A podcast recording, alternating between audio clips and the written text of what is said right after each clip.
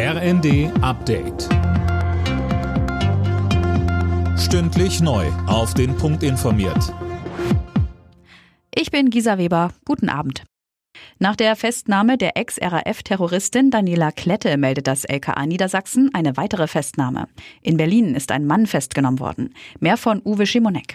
Genaues zu dem Mann haben die Ermittler bisher nicht mitgeteilt, aber er soll im Alter der gesuchten RAF-Terroristen sein. Neben der gerade verhafteten Daniela Klette sucht die Polizei nach zwei Komplizen zwischen Mitte 50 und Ende 60. Die 65-jährige Klette war nach über 30 Jahren im Untergrund in einer Wohnung in Berlin-Kreuzberg ergriffen worden.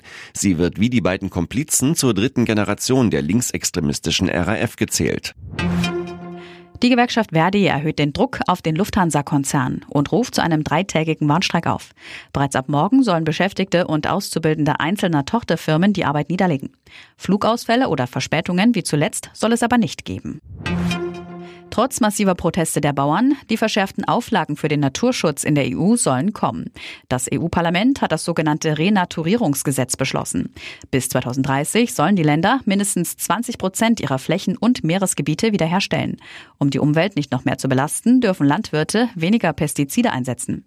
Die Bauernverbände kritisieren das Gesetz. Sie sehen die Wettbewerbsfähigkeit der Betriebe in Gefahr. Die EU-Länder müssen dem Gesetz noch zustimmen.